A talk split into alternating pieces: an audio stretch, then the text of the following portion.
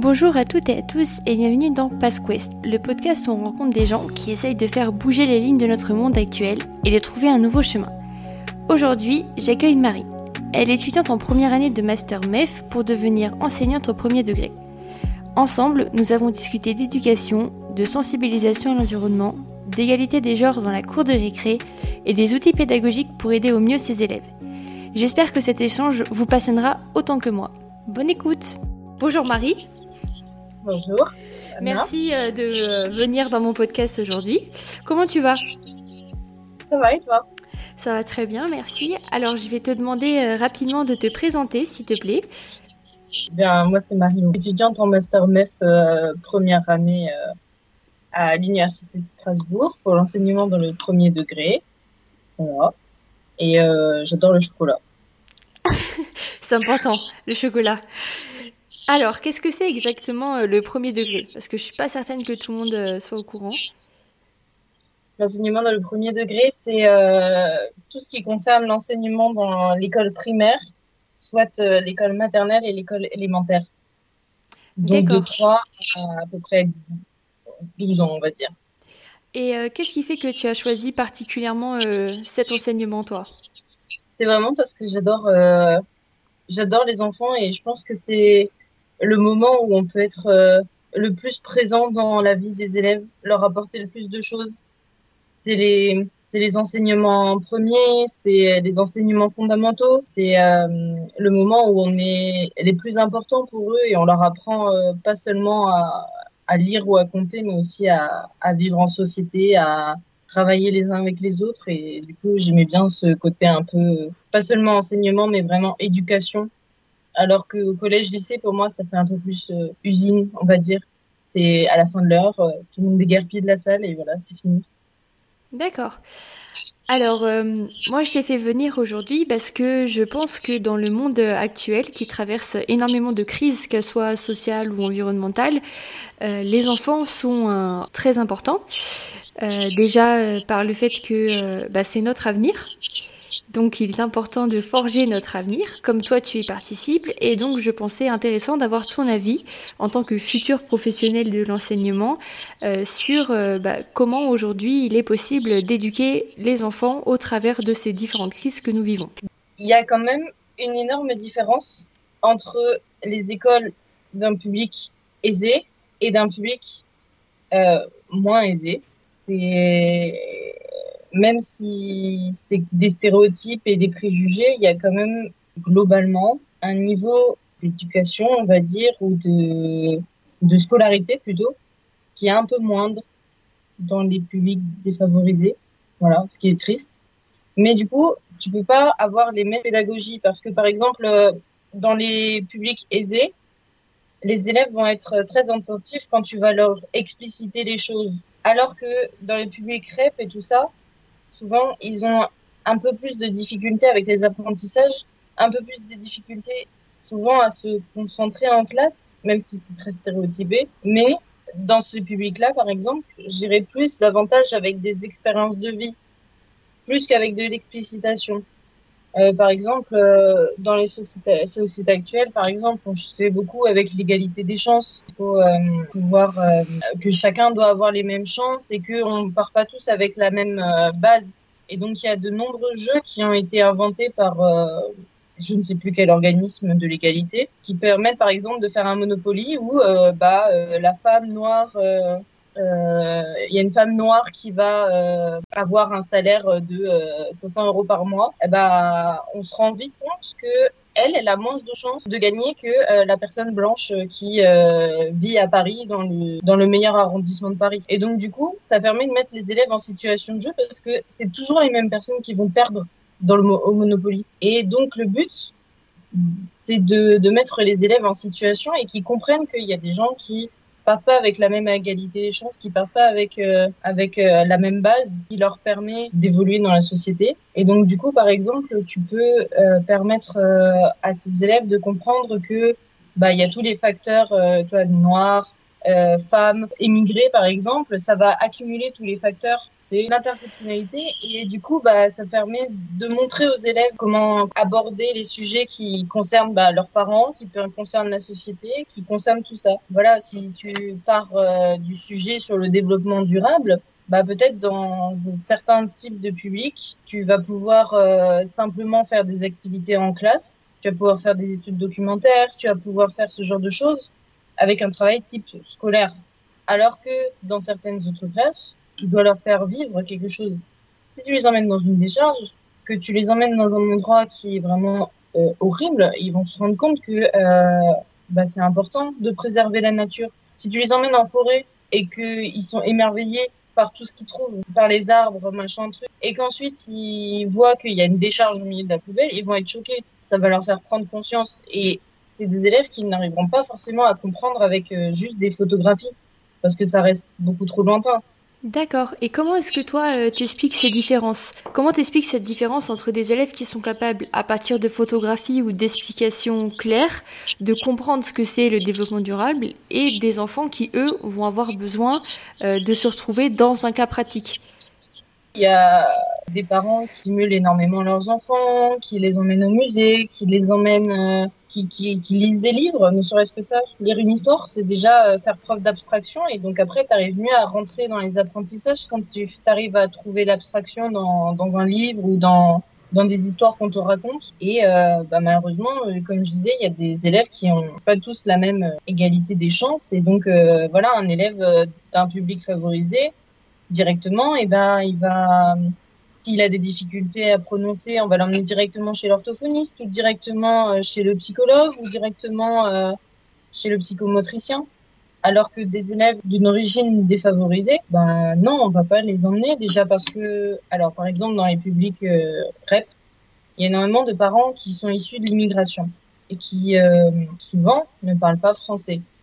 C'est très difficile pour eux déjà de communiquer avec l'école correctement pour comprendre qu'il y a un problème dans les apprentissages de leurs enfants, ou alors euh, de pouvoir faire la démarche d'aller chez l'orthophoniste, parce qu'il faut expliquer à l'orthophoniste ce qui va pas, il faut comprendre ce que l'orthophoniste elle va te dire après.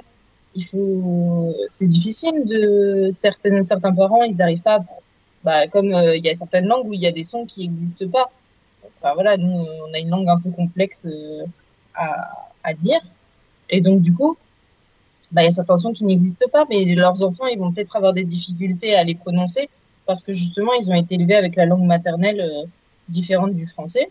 Et du coup, ça va être des sons complexes euh, et leurs parents ne peuvent pas forcément leur expliquer comment les prononcer non plus ou les entraîner à la maison, les corriger quand ils font des, erreurs. Et euh, du coup, oui, c'est surtout la question du milieu qui pose souci parce que tous les élèves ne partent pas à égalité. Et donc, euh, après, euh, pour rentrer dans les apprentissages, rentrer dans la, conception d'abstraction, c'est très difficile pour certains, malheureusement, après.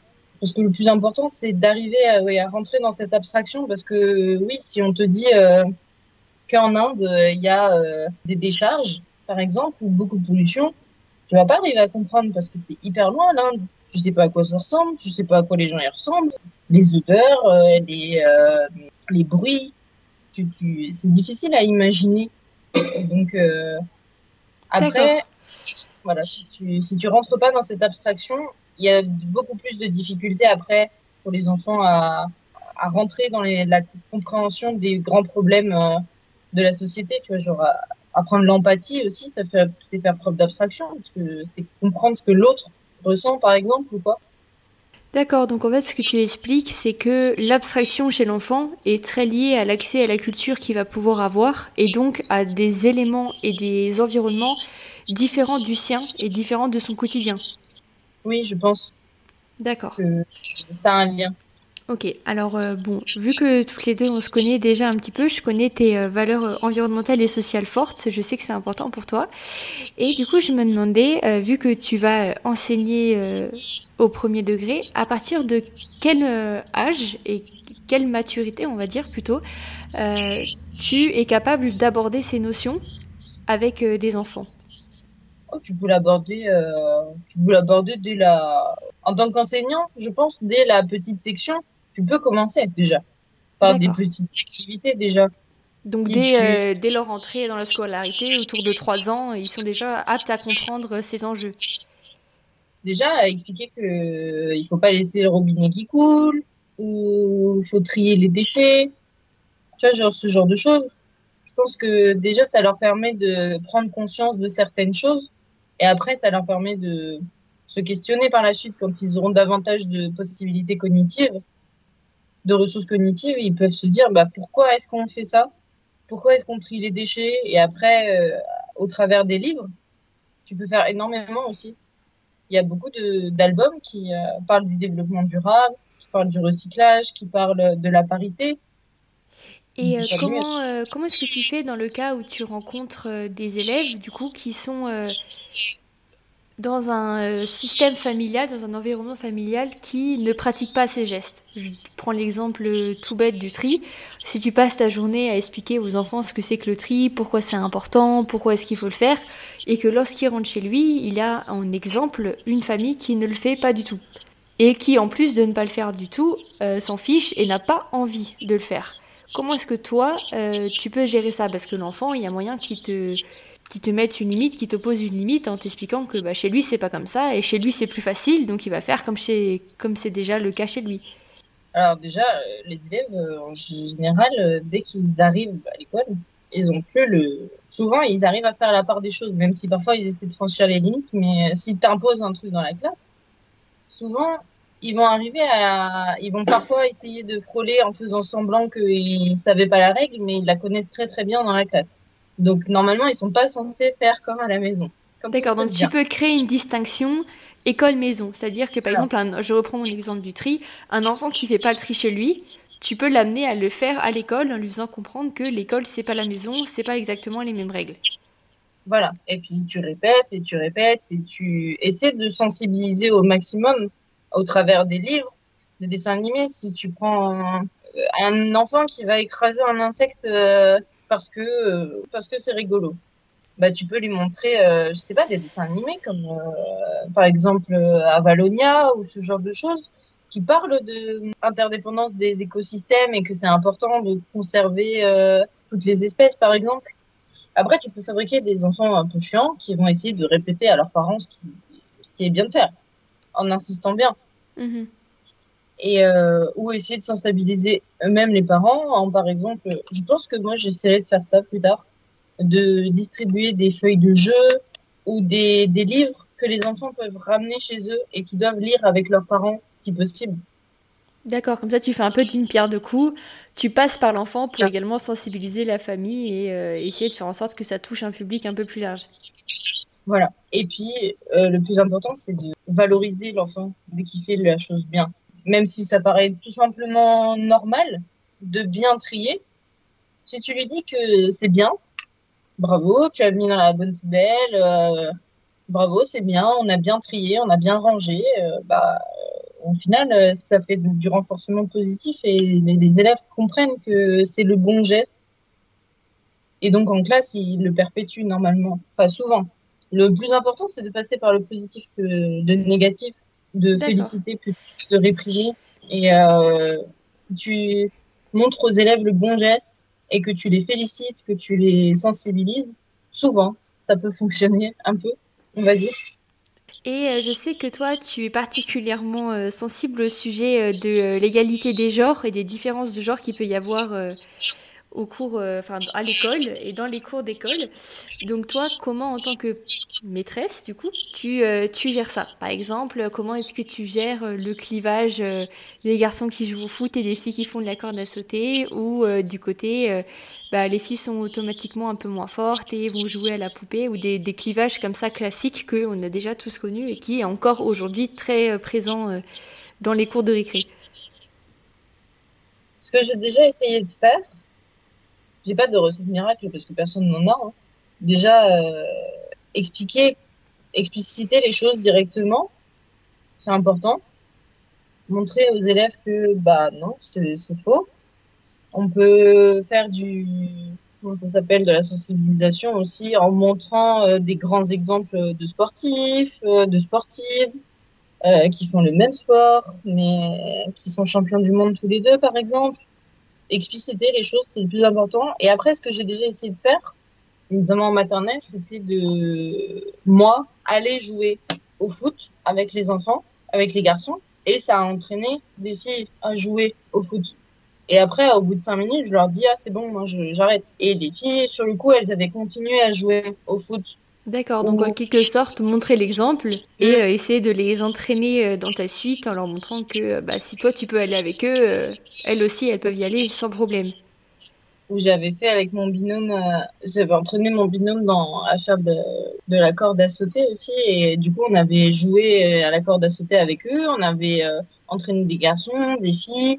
On les avait changés dans les rôles. Un, coup, ils tiennent la corde à sauter, un coup, ils sautent. Et en fait, ils se sont tellement amusés que finalement, après, euh, tout, tout le monde se mélangeait. Et nous, on avait juste à gérer qui passait quand et tellement qu'ils étaient heureux tous de jouer à la corde à sauter alors que d'habitude c'était le jouet pour les filles quoi. D'accord. Donc en fait euh, en faisant avec eux et alors en montrant euh, que on peut casser cette barrière, ça fonctionne généralement bien. Oui. Montrer l'exemple euh, c'est le plus important. Et dans le cas où euh, ils sont un peu plus grands, où moi je pensais plutôt au primaire, euh, il y a des familles malheureusement où euh, le, les inégalités de tâches à la maison entre les hommes et les femmes sont encore très importantes. Euh, et donc, tu as des enfants qui ont comme exemple familial, comme schéma familial, euh, leur maman euh, qui fait la vaisselle, qui fait à manger, qui fait les courses, toutes ces tâches ménagères classiques, et le papa qui, lui, va plutôt faire du bricolage ou rester devant la télé. Tu tous les schémas familiaux des années 50, 60 qui ont encore un peu la dent dure aujourd'hui dans certaines familles. Quand tu as un élève qui a ça comme schéma familial, comment est-ce que toi, en tant qu'enseignant, tu peux avoir un rôle sur euh, son changement de vision. On va pas le faire changer d'avis comme ça tout d'un coup. Ça se fait vraiment au fur et à mesure. Mais c'est en lui confiant, je pense, en lui confiant des petites tâches. Par exemple, du coup, euh, en élémentaire, on fait beaucoup euh, tout ce qui, même en maternelle, tout ce qui est les métiers d'élèves. Donc, il y en a un qui est soumis à la tâche de passer le balai dans la classe, de nettoyer le tableau, de ramasser, ce genre de choses. Et donc, un élève euh, comme ça, moi, ce que j'aurais tendance à faire, c'est euh, pas le forcer tout de suite à faire les choses, mais montrer que bah il y a tel euh, tel garçon qui a passé le balai et c'est très bien, on l'a félicité, on le félicite. Tel garçon qui a passé le balai, bah bravo, félicitations. Et au fur et à mesure, ça peut commencer à le titiller puisque bah, lui aussi, il aimerait bien recevoir des félicitations peut-être. Et au bout d'un moment, euh, bah, il a fait le tour de tous les métiers d'élève. Donc, bah, il lui reste la tâche de passer le balai, comme tous les autres ont fait auparavant, parce que tu alternes. Et donc, euh, bah, tu le félicites. Que du renforcement positif et euh, bah, il se rend compte que c'est pas. Je pense qu'au bout d'un moment, il se rendra compte que c'est pas si terrible que ça de passer le balai et que c'est pas c'est pas juste un travail de fille. Après, euh, toujours euh, expliquer les choses, expliciter, dire que bah non, c'est pas le travail des femmes. Euh, on peut montrer aussi des exemples. Il y a aussi des exemples célèbres. Hein. Euh, si on met pour la cuisine, tu parlais pour la cuisine par exemple tu peux, tu peux montrer tous les, les chefs cuisiniers qui, qui sont extraordinaires, que qui passent à la télé, qui font des émissions de télé que ça se trouve lui regarde aussi. Et en fait, il se rend compte que bah non, finalement, toutes ces idées, elles sont pas forcément euh, pas forcément justes. Après, ça passe aussi beaucoup par euh, tout ce qui est les livres scolaires. Par exemple, je crois que c'était 80%. Déjà, il n'y a pas beaucoup de femmes. Il y a à peu près euh, je sais pas, 40% de femmes pour 60% d'hommes dans les manuels scolaires. Et souvent, crois à peu près 80% du temps, les la femme est en train de faire la cuisine, faire le ménage ou aller faire les courses. Souvent. Dans les livres pour enfants. Dans les manuels scolaires. Les exemples de maths. D'accord, ouais, dans les problèmes euh, de maths. Euh. Euh, Anna doit faire le ménage. elle doit dissoudre trois quarts de, de ce, du carbonate de soude dans un quart de vinaigre. Oui, alors que par exemple, euh, ça sera Bob euh, qui va aller acheter euh, de quoi construire une cabane, quoi. Ouais, voilà, pas, papa qui va faire la cuisine, papa qui va faire le bricolage, papa qui va jouer. ou tel homme qui va faire des jeux, tel homme qui va être rigolo. Enfin, D'accord, donc toi tu observes que déjà dans les manuels scolaires, dans l'enseignement des, des, mathématiques, tu as déjà un peu cette assignation des rôles en fonction des genres. Voilà, même dans les livres aussi. Tu sais, tous les livres, c'est Sophie veut devenir une princesse. Sophie veut devenir cuisinière. Sophie veut devenir maman. Sophie veut devenir euh, maîtresse d'école. Alors que Bob, euh, il veut toujours devenir euh, mécanicien ou pilote ou pompier. Donc du coup, ça passe aussi beaucoup par les livres que tu vas utiliser. Ouais, donc toi, en tant qu'enseignant, tu dois faire très attention aux livres que tu sélectionnes et tu dois faire, tu dois tout le temps vérifier ta sélection pour être sûr que euh, ça véhicule les idées que tu as envie de véhiculer. Oui, et notamment tes exercices de maths. Bah, au bout d'un moment, si tu as mis cinq fois Anna qui fait la cuisine, bah, au bout d'un moment, tu vas quand même mettre euh, Bob qui fait la cuisine pour euh, imprégner quand même qu'il n'y a pas que Anna qui fait la cuisine, par exemple. Il, y a, il faut travailler, il faut pas prendre les exercices tels quels dans les manuels. Parfois, il faut les retravailler, il faut les remanier changer le vocabulaire. Il y a même des profs qui font euh, de l'écriture inclusive. Dans les exercices comme ça de maths euh. Ouais, pour que euh, pour qu'il n'y ait pas de stéréotypes de genre, pour qu'il y ait pas de pour que ce soit vraiment tout le monde qui soit impliqué dans dans l'exercice de maths qui va mettre en jeu la cuisine ou l'exercice de maths qui va mettre en jeu la mécanique? D'accord. Bon, alors là, euh, du coup, j'ai plein de questions. Euh, déjà, pour reprendre rapidement ce que tu as dit avant, sinon je vais oublier. Euh, tu m'as dit que lorsqu'il y avait un enfant qui avait un environnement familial avec un, un, clivage de genre, c'était possible de changer, lui, son positionnement et son avis si on s'y prenait sur du long terme et euh, avec répétition. Mais donc pour qu'il y ait du long terme et de la répétition, il faut qu'il y ait une euh, coordination entre les différents professeurs que cet élève va avoir. Prenons euh, ton exemple, si son année 1, l'élève il va t'avoir toi comme professeur, peut-être que son année 2, ça ne sera pas toi. Et donc il faut que pour que ça, son apprentissage continue dans, ce, dans cette voie-là, il faut que tu t'assures que le professeur 2, il ait les mêmes valeurs, qui suivent le, la même répétition et le même enseignement. Mhm. Donc ça, ça demande quand même une coordination à l'échelle presque de l'enseignement national entier pour être certain euh, que ces valeurs-là euh, soient portées par euh, tous les enseignants et donc enseignées à tous les élèves. Alors normalement, c'est des valeurs presque obligatoires maintenant. C'est tout le monde qui est censé porter ces valeurs parce qu'il y a eu beaucoup de circulaires à ce sujet, de décrets sur l'égalité des genres, l'égalité des sexes et tout ça. Mais euh, globalement, sur l'échelle d'une école, euh, en soi, c'est pas forcément facile parce que évidemment, tu as toujours tes propres valeurs qui viennent intervenir et si tu tombes sur le gros macho du coin ou euh, qui veut absolument pas euh, mettre Bob à la cuisine, bon. Mais cette personne-là, je suis pas sûre qu'elle soit encore qu'elle soit vraiment professeur des écoles. du coup, il y a énormément de, dans une simple école, il y a énormément de réunions, des conseils de cycle, des conseils des maîtres, des conseils d'école. C'est euh, énormément de temps de travail d'équipe. C'est encore plus amplifié, euh, notamment dans les dans les écoles REP et les écoles REP+. Il y a encore plus de temps de, travail de cohésion d'équipe, de travail d'équipe.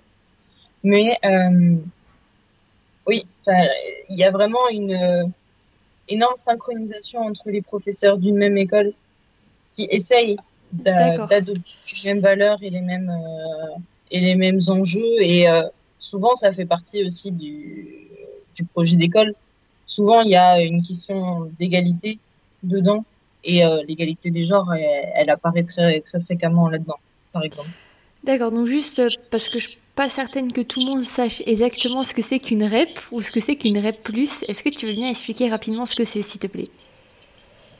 C'est réseau d'éducation prioritaire ou réseau, euh, réseau d'éducation prioritaire euh, renforcé. Et euh, c'est euh, as des collèges dont le profil socio-économique des parents des parents d'élèves, des familles, sont euh, bien inférieurs, enfin, sont pas très aisés, on va dire. Et donc, ces collèges-là, ou lycées, toutes les écoles qui sont rattachées font partie du réseau d'éducation prioritaire.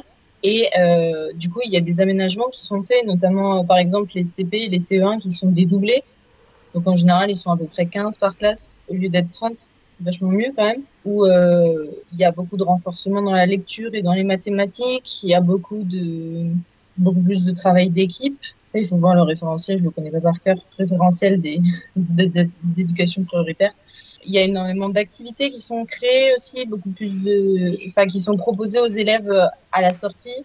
Beaucoup de trucs de, de, de programmes de devoirs faits, par exemple, aussi. Bah, c'est une forme d'éducation euh, adaptée au profil des, des étudiants qui y a en face. Voilà, parce que c'est souvent des élèves avec de plus grosses difficultés de plus grosses difficultés scolaires, dû à notamment ce que je t'avais dit euh, sur les, bah, tu peux pas aller voir l'orthophoniste euh, facilement, tu peux pas aller voir le psychomotricien, donc du coup, bah, ça entraîne souvent des grosses difficultés. Très, enfin, si beaucoup... elles sont pas réglées, elles se développent et elles persistent euh, jusqu'au bac, quoi. Beaucoup d'élèves avec dont la langue la, la langue française n'est pas la langue maternelle aussi beaucoup d'élèves euh, qui sont issus de l'immigration, donc qui, ont, qui viennent de pays euh, qui, qui, viennent tout d'un coup en fait, et du coup ils ont pas de, bah, ils doivent apprendre la langue sur le tas. Ils ouais, ils ont pas de base de référence. Voilà, c'est pas les mêmes dans leur école, dans leur pays, ils ont pas le, le même programme aussi, donc du coup ils font pas tout. Il y a des choses que nous on a fait que eux n'ont pas fait, et inversement des choses que eux ont déjà fait et que nous on n'a pas fait. D'accord. Et donc juste pour revenir euh, rapidement sur ce que tu as dit avant, tu m'as parlé de euh, projet d'école dont vous discutiez euh, en réunion. Donc ça voudrait dire que chaque école a une sorte de projet qui lui permet d'avoir de porter les mêmes valeurs et d'avoir la même ligne de conduite entre tous les professeurs. C'est ça? Oui, c'est un projet d'école, c'est un, c'est tous les professeurs qui se réunissent et qui, tous les, je sais plus combien d'années, et qui crée un projet. C'est des points ciblés sur lesquels euh, on va vraiment insister, donc euh, le développement de la lecture ou euh, comment mieux résoudre les problèmes en maths, mieux communiquer avec les familles, régler la, la violence, ce genre de choses. Et donc du coup, après l'école va proposer des solutions, tenter de mettre en place des solutions pour pouvoir euh, améliorer ces points qui sont considérés comme problématiques dans l'école et qu'il faut régler. D'accord, bah c'est super intéressant, je savais pas que ça existait.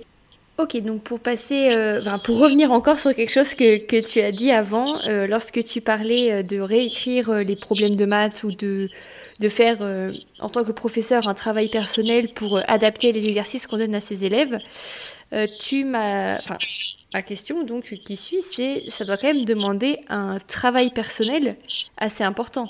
Parce que si tu peux plus te fonder uniquement sur les manuels, euh, en plus de tout le travail qui euh, t'incombe en tant que professeur, ça doit quand même être extrêmement chronophage. C'est très chronophage. Bon, après, tu reprends l'exercice et tu changes le prénom, souvent.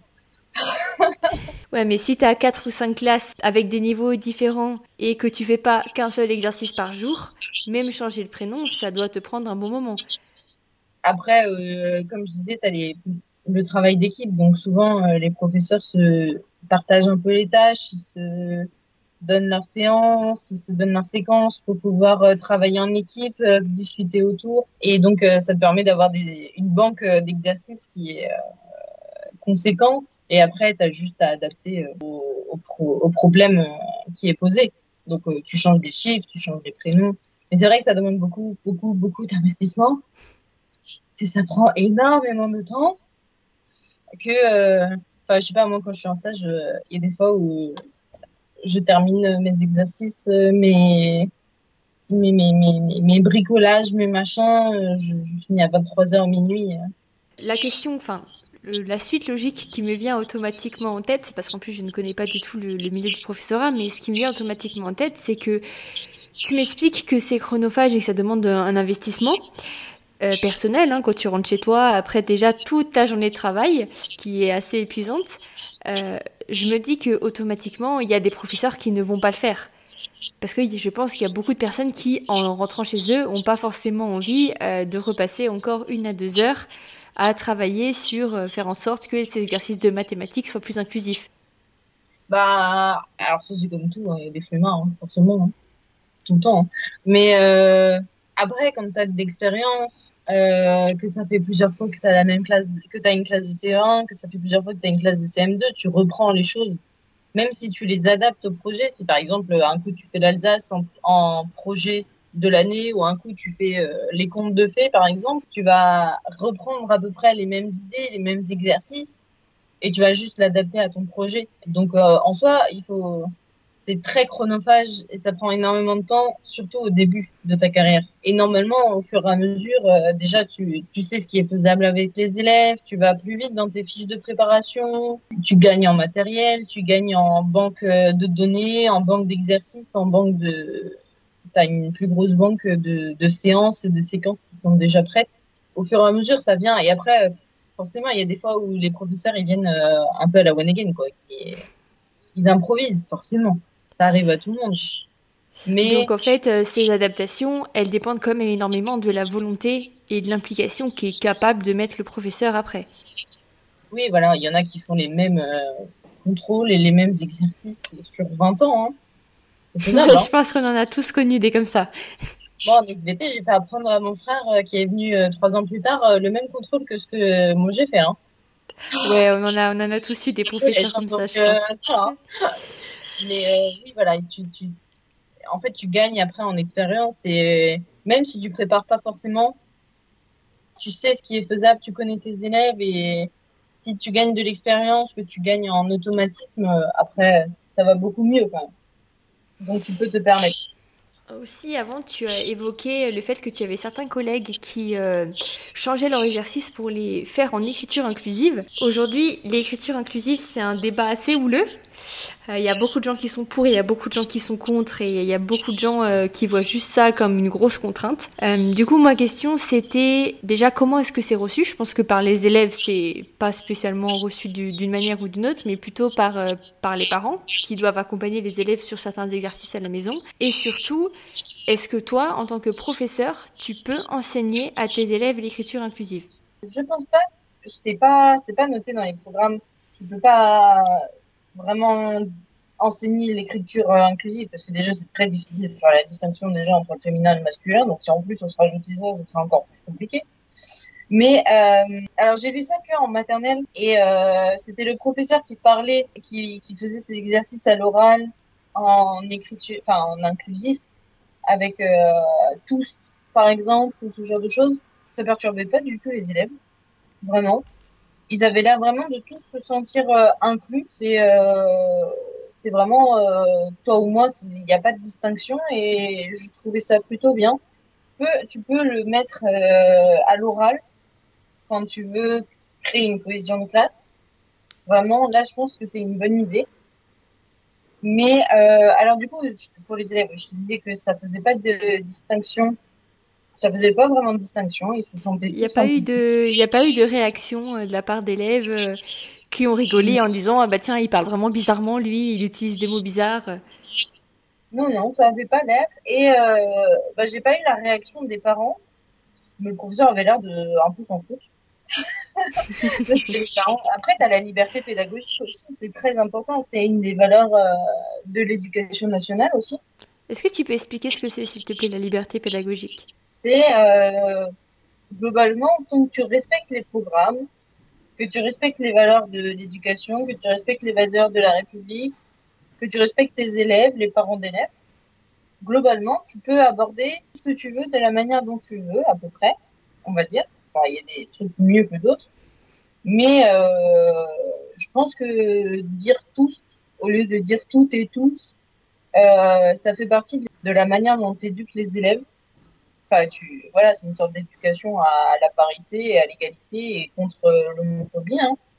Et donc, du coup, globalement, ça fait partie de l'éducation et donc tu as une liberté pédagogique dessus où tu peux l'expliquer frontalement explicitement, ou alors tu peux l'induire petit à petit et dire euh, tous, bah, euh, au fur et à mesure, ça, ça rentre dans leur tête et ils s'habituent. Et du coup, par exemple, euh, je pense que c'est des élèves qui auront moins de difficultés plus tard à accepter toutes les révolutions sexuelles qui arrivent de nos jours, tout, euh, d'accepter toutes les toutes les libertés, oui, tous les d'accepter tout le monde tel qu'il est, d'accepter de s'accepter les uns et les autres et surtout de ne pas faire de distinction sur des choses qui ne devraient pas, devrait pas y avoir de distinction. en fait, c'est une, une, sorte euh, d'éducation à l'ouverture d'esprit.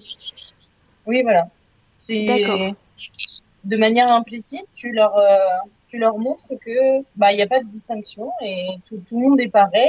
Et jusqu'à où va cette liberté pédagogique? C'est-à-dire que je comprends bien l'idée que c'est totalement possible de, de, le faire à l'oral et de l'introduire au fur et à mesure à tes élèves à l'oral, mais est-ce que tu peux aller jusqu'à demander, euh, je sais pas, lorsque tu es dans des classes, euh, des classes de primaire, tu leur demandes une rédaction, est-ce que tu peux exiger d'eux que cette rédaction soit écrite en écriture inclusive? Non, parce que tu, comme je te disais, on fait pas, on fait pas à l'écrit, parce que déjà c'est trop difficile. Donc euh, ça m'est jamais arrivé. Mais si jamais il y avait un, élève qui ne se sentait ni d'un sexe ni de l'autre, euh, je pense que je proposerais une solution alternative qui est d'utiliser bah, l'écriture inclusive. Mais s'ils se disent d'un genre ou d'un autre, à ce moment-là, euh, c'est pas la, pas, enfin, c'est pas la peine de les, de leur embrumer plus l'esprit que, enfin, que ce que les, les conjugaisons et euh, les pronoms personnels et la grammaire en général euh, posent comme difficulté déjà. Euh, les difficultés sont déjà trop importantes et c'est déjà compliqué pour eux de d'intégrer les difficultés grammaticales et les, règles de grammaire, donc peut-être pas leur, euh, leur poser plus de soucis, mais voilà, si jamais ça venait à se produire, je pense que je donnerais euh, l'alternative. D'accord. Et du coup, bah, la question qui m'est venue à l'esprit, euh, si jamais tu as une élève ou un élève, quel que soit son âge qui vient te voir et qui t'explique ça, que, euh, que tu es un peu son adulte de confiance et qui vient te voir parce que euh, il se sent pas petit garçon, il se sent pas petite fille. Comment toi, en tant que professeur, qu'éducateur, tu réagis? Le plus important, c'est de l'écouter. S'il te donne sa confiance, c'est pas parce, parce qu'il y a une bonne raison. Donc pour moi, le plus important, c'est de l'écouter et surtout de discuter de qu'est-ce qu'on peut faire. Est-ce que est-ce qu'on peut continuer à lui dire il? Est-ce qu'on peut continuer à lui dire elle? Qu'est-ce qu'on doit utiliser? Et euh, si on va si on va un petit peu plus loin et qu'on dit qu'il vient te voir parce que il en a parlé à ses parents et que ses parents ont très très mal réagi et qu'ils sont pas du tout d'accord euh, d'utiliser un autre pronom ou que ses parents sont complètement contre euh, ce qu'il vient de dire en partant du principe, moi je ne sais pas, qu'ils veulent pas utiliser d'autres pronoms ou que tout simplement ça n'existe pas. Comment, quel est ton rôle toi en tant qu'éducateur dans une situation comme ça où tu as un enfant qui vient te voir en détresse? Le plus important, ce serait de, de parler avec l'enfant, déjà. Afin qu'il se sente bien dans la classe, je pense que j'aurais tendance à appliquer ce qu'il voudrait dans la classe. Enfin, d'en discuter, de dire euh, les limites tout ça, mais euh, de discuter. Et euh, du point de vue des parents, je pense que j'en parlerai avec le directeur de l'école en demandant évidemment l'autorisation à l'élève. Normalement, dans ces cas-là, tu peux éventuellement procéder à des, il me semble, des échanges avec les avec euh, les parents. Donc, par exemple, euh, le directeur qui convoque les parents, on fait un peu comme une table ronde autour de ce sujet, etc. Il me semble, je suis pas expert dans ce domaine-là, mais je pense que oui, j'aurais plus tendance à aller voir le directeur pour qu'il prenne les choses en main et que il fasse, une fasse un peu euh, un rôle de médiateur. Oui, voilà, un médiateur avec euh, entre l'enfant et la famille. directement, mais avec euh, ce que nous on a pu ressentir au sein de l'école, ce qui est ressorti, voilà, et essayer de faire comprendre les choses parce que ça fait aussi partie de un peu de notre rôle, on va dire, de de penser au bien-être de l'enfant, à sa sécurité, parce que si imaginons ça, ça, dégénère et que du coup il se sent pas bien dans sa dans sa maison, bah ça peut aussi affecter euh, son futur, ça peut, affecter son développement personnel, sa confiance en soi, ça peut développer euh, des difficultés de sociabilisation avec les autres élèves, ça peut aussi affecter son apprentissage donc du coup après notre rôle euh, au sein de l'école euh, c'est de faire en sorte qu'ils se sentent bien pour pouvoir continuer de, s'épanouir et de, progresser dans ses apprentissages parce que s'il se sent pas bien bah peut-être qu'il va moins bien dormir peut-être qu'il va avoir la tête ailleurs Et du coup, bah, l'école euh, sera peut-être un échappatoire à la famille, mais au final, euh, il va pas rentrer dans les apprentissages puisqu'il va être en difficulté personnelle. Et donc voilà, le but c'est que l'élève se sente bien et donc euh, discuter, c'est le plus important. Et ensuite, euh, voilà, faire appel à des médiateurs. D'accord. Bah, merci beaucoup euh, pour toutes tes réponses. Maintenant, je vais un peu plus, un peu plus parler toi en tant qu'étudiante, puisque en tant qu'étudiante, tu suis des cours pour devenir professeur et pour être le meilleur professeur possible pour tes élèves. Et du coup, moi, j'aimerais savoir comment ça se passe un petit peu l'enseignement à l'enseignement. Tu dois avoir une licence, n'importe laquelle. Ensuite, tu rentres en master MEF. En vrai, tu peux passer le concours euh, sans être en master MEF. Euh, tu peux passer avec n'importe quel master. Mais euh, c'est quand même plus intéressant de rentrer en master MEF, premier degré ou second degré, peu importe, parce que du coup, on t'offre euh, beaucoup de clés pédagogiques, de clés didactiques. Alors du coup, on a des cours, des enseignements généraux, français, maths, histoire, art plastique, musique, SVT, physique. Un peu comme si on faisait un peu une remise à niveau sur plein de choses. Parce que il y en a beaucoup qui ont pas fait d'histoire depuis très longtemps, qui ont pas fait d'art plastique depuis très longtemps. Et euh, on a également des cours euh, sur l'inclusion scolaire, sur euh, la psychologie de l'enfant, sur la psychologie des apprentissages. On a également des cours de philosophie sur qui est les questions de laïcité, sur les débats philosophiques qu'on peut organiser avec les élèves. En fait, c'est un peu comme une grosse, euh, il y a une grosse remise à niveau dans les apprentissages fondamentaux, dans les grosses matières qu'on devra enseigner. Et après, on t'apporte des clés qui doivent te permettre de mieux appréhender les élèves, de mieux appréhender les enfants, de pouvoir euh, les faire rentrer dans les apprentissages. Tu vois, par exemple, en psychologie, on apprenait euh, les techniques pour pouvoir apprendre les leçons.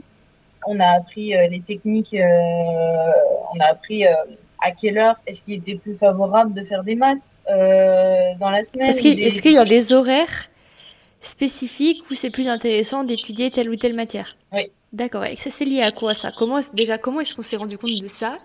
Et euh, pourquoi? Enfin, qu'est-ce qui fait que, euh, je sais pas, à 10 heures, on est plus apte à apprendre des maths et à, à 15 heures, on va plutôt faire de l'histoire? Parce que euh, il y a la question euh, du sommeil. Normalement, non, mais ton cerveau, je crois qu'il faut une bonne heure et demie ou voire deux heures pour pouvoir être optimal Après ton réveil. après ton réveil. Sauf que y a beaucoup d'élèves, c'est euh, sont debout à 7 heures pour être à l'école à 8 heures. Mhm. Donc du coup, quand ils arrivent en classe, ils sont pas encore vraiment réveillés. Après, tu as la question euh, du week-end, par exemple. À partir de 13 heures, le vendredi, je crois, il y a le phénomène d'aspiration qui fait que à partir de 13 heures, euh, la concentration, elle est presque morte. Le vendredi, c'est fichu. Tu peux Ouais, pas parce faire qu'ils sont excités pour le week-end. voilà, tu peux plus faire d'apprentissage nouveau. Ils ont la perspective du week-end. Et donc, du coup, tu peux que faire de, du réinvestissement de choses que tu as déjà vues. Ou alors, euh, par exemple, de l'art plastique. Ouais, ou du demandent- sport. Moi, je sais que dans mon école, euh, vendredi après-midi, c'était toujours du sport, quelle que soit mon année. Voilà, c'est ça. Voilà, après, euh, tu rentres du, tu rentres du week-end le lundi, bah, t'es pas, t'es pas encore dans le mood, t'as fait la grosse, euh, t'as fait, t'as, rien fait du week-end, en- entre autres. Enfin, euh, t'es pas censé en avoir fait, t'es censé t'être reposé. Et donc, du coup, le lundi matin, en général, c'est pas le moment où ils sont le plus aptes à beaucoup travailler. Voilà. Il y a exactement le même phénomène le mardi après-midi pour euh, la pause du mercredi, par exemple. Euh, Il y a de Donc, l'aspiration aussi. si t'enlèves le début de matinée du lundi matin parce que c'est le retour du week-end, le début de matinée de tous les jours puisque ils se sont réveillés il y a pas trop longtemps, le mardi après-midi parce qu'il y a la pause du mercredi, le jeudi matin parce qu'il y a la pause du mercredi et le vendredi après-midi parce qu'il y a le week-end, ça te fait quand même peu de temps où tu as une concentration optimale pour leur apprendre de nouvelles choses. Oui, voilà. Coup, il faut bien travailler ton emploi du temps pour mettre aux bons horaires. Par exemple, euh, le maths, les maths et le français, c'est le plus intéressant de le faire le matin entre 9h et midi, par exemple. Le moment où leur cerveau est le plus frais. Ouais, c'est le moment où leur cerveau, il, il est bon. En plus, il y a la pause euh, de la récréation en plein milieu, donc euh, après, euh, c'est bon. Donc oui, tu fais souvent des rituels de réinvestissement le matin, après tu fais maths, français, et ensuite, l'après-midi, tu réinvestis, tu fais les langues, le sport. Mais non, il n'y a pas beaucoup de temps, hein, puisqu'en plus, euh, maintenant, il y a une demi-heure de sport par jour. Ça fait beaucoup, hein. Une demi-heure de sport par jour, je savais pas. Ouais, c'est pas mal. Moi, je trouve ça pas mal euh, comme mesure. D'un point de vue complètement extérieur, je me dis que pour des élèves euh, qui n'ont pas forcément les moyens de, de faire du sport euh, dans leur système familial, c'est super intéressant de faire ça à l'école. Après, c'est vrai que ça doit vous enlever quand même pas mal de temps de, dans la semaine d'investissement pédagogique. Bah, ça fait beaucoup de temps.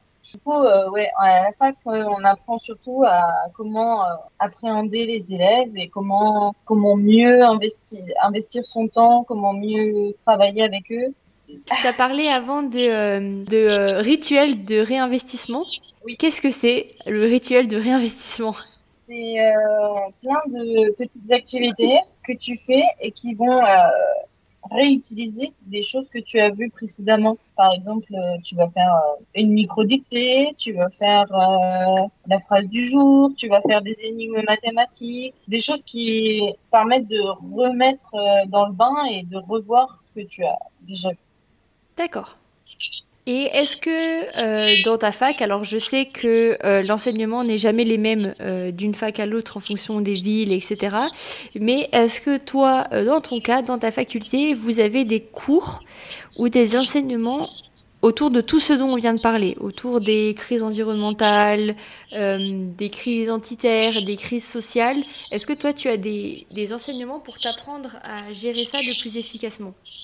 Alors, on a eu un cours assez long sur euh, les questions d'égalité filles-garçons, parce que c'est un débat qui est très important en ce moment. On a fait aussi sur l'égalité, euh, l'égalité en général, voilà, sur le racisme, l'homophobie et tout ça.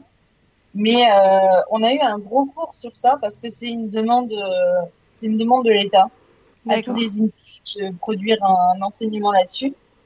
Et ensuite, on a, à la fin d'année, par exemple, on a eu une semaine avec des options et on devait choisir un thème. Et euh, du coup, par exemple, là, je sais qu'il y avait euh, certains thèmes comme, euh, par exemple, développement durable, où ils ont fait une visite, par exemple, dans une dans une recyclerie, il me semble, ou dans une décharge, je sais plus, où ils ont fait de l'art plastique avec, ils ont fait une visite en forêt. Donc voilà, certains certains sujets comme ça. Mais il n'y a pas énormément de cours là-dessus sur les grandes valeurs on a vraiment eu un cours sur égalité filles-garçons parce que c'était une demande ministérielle. Et après, euh, un énorme cours sur la laïcité. Mais... D'accord. Et est-ce que, est-ce que toi, euh, tu juges que c'est suffisant? Est-ce que toi, tu juges que ces cours que tu as eus, ces, ces petites formes d'initiation, euh, t'aident à affronter les, les, problèmes que tu vas rencontrer en abordant ces sujets en tant qu'enseignant?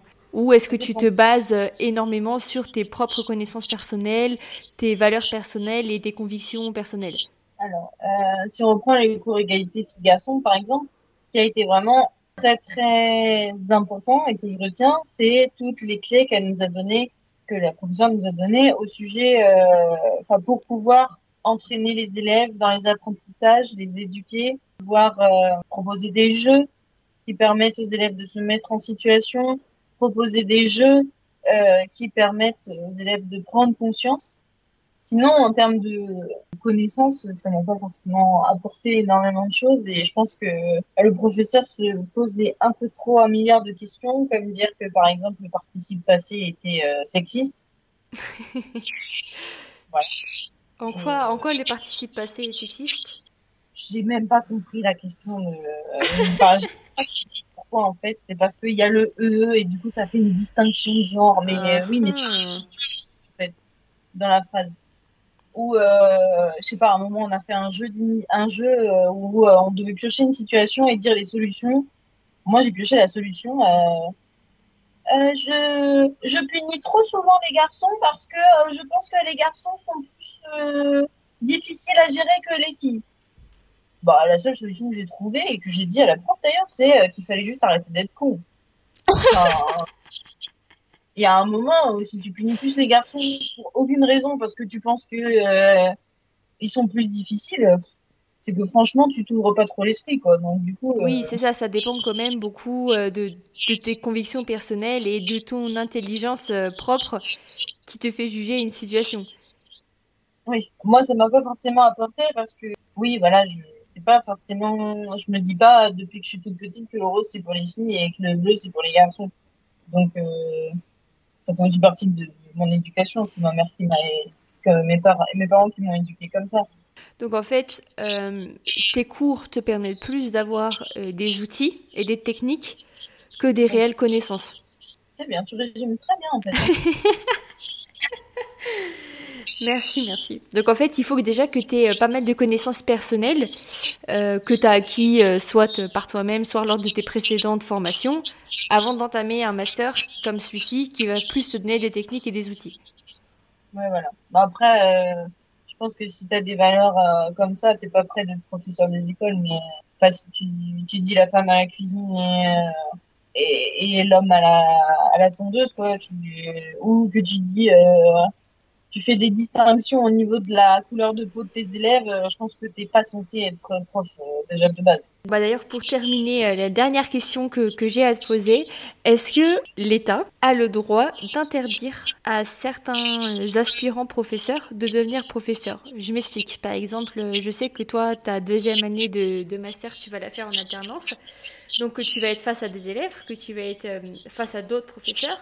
Et mettons que le professeur euh, avec lequel tu travailles se rende compte que euh, bah, tu fais preuve des fois de racisme ou de sexisme et qu'il le signale, est-ce que l'État ou je ne sais quelle institution a le droit de t'interdire de devenir professeur en raison de, de ses convictions?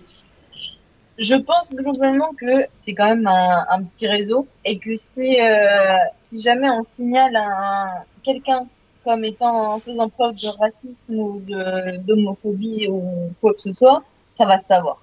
Globalement, le jour où tu passes ton concours, ils auront ton prénom et euh, peut-être qu'il y aura un petit post-it euh, next quoi.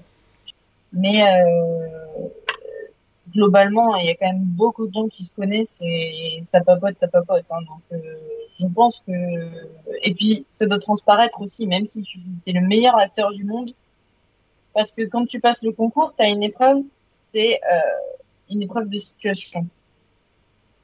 D'accord. C'est un, un, oral où on te pose une situation problématique et euh, globalement, on te juge sur tes valeurs et qu'est-ce que tu mets en place dans ta classe pour défendre les valeurs et régler les soucis dans, ton, dans ta classe.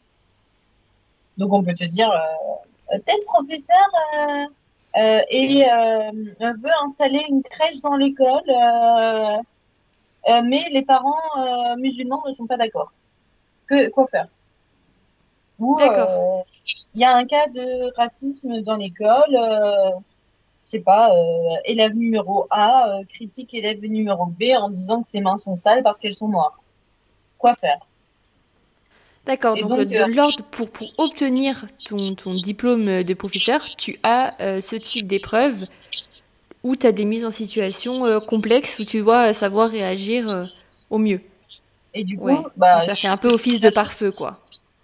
Ouais, voilà. Je pense que si tu as les mauvais gestes, les mauvais, enfin les mauvais, que tu vas dire des mauvaises, des mauvaises choses, que tu vas dire euh, tes valeurs, elles, tes mauvaises valeurs, elles vont transparaître. Et ben du coup, euh, je pense qu'il y a, il y a, il y a, il y a une, une, forte chance que tu aies une moins bonne place, une moins bonne note et que tu, tu n'aies pas ton concours. D'accord. Et euh, rapidement, si tu sais pas, c'est pas grave. Est-ce que tu aurais une idée euh, du ratio d'élèves qui passent le concours et de ceux qui sont pris au concours, enfin qui, qui, qui réussissent le concours? Euh, Là, à Strasbourg, globalement, il y avait à peu près 1000 d'inscrits, 800 qui se sont présentés à l'épreuve et il y en a 130 qui sont pris, je crois. 130 sur 1000 au départ? Oui. Ouais, donc ça fait un peu plus de 10%, c'est vraiment pas énorme. Donc c'est que ça doit quand même pas être si facile que ça de, de devenir prof. Merci beaucoup pour euh, toutes tes réponses et pour ta, tes gentilles explications à toutes mes questions. Est-ce que tu aurais euh, quelque chose à ajouter avant qu'on termine ce podcast? Merci. bah, merci beaucoup, merci à toi. Et voilà, c'est tout pour aujourd'hui. J'espère que cet épisode vous aura plu. Si c'est le cas, n'hésitez pas à me laisser un avis, ça m'aide énormément. Si vous avez la moindre question suite à cet échange, n'hésitez surtout pas à venir m'écrire sur Instagram ou par mail à l'adresse qui sera directement présente dans la description. Merci d'avoir écouté cet épisode et je vous dis à la prochaine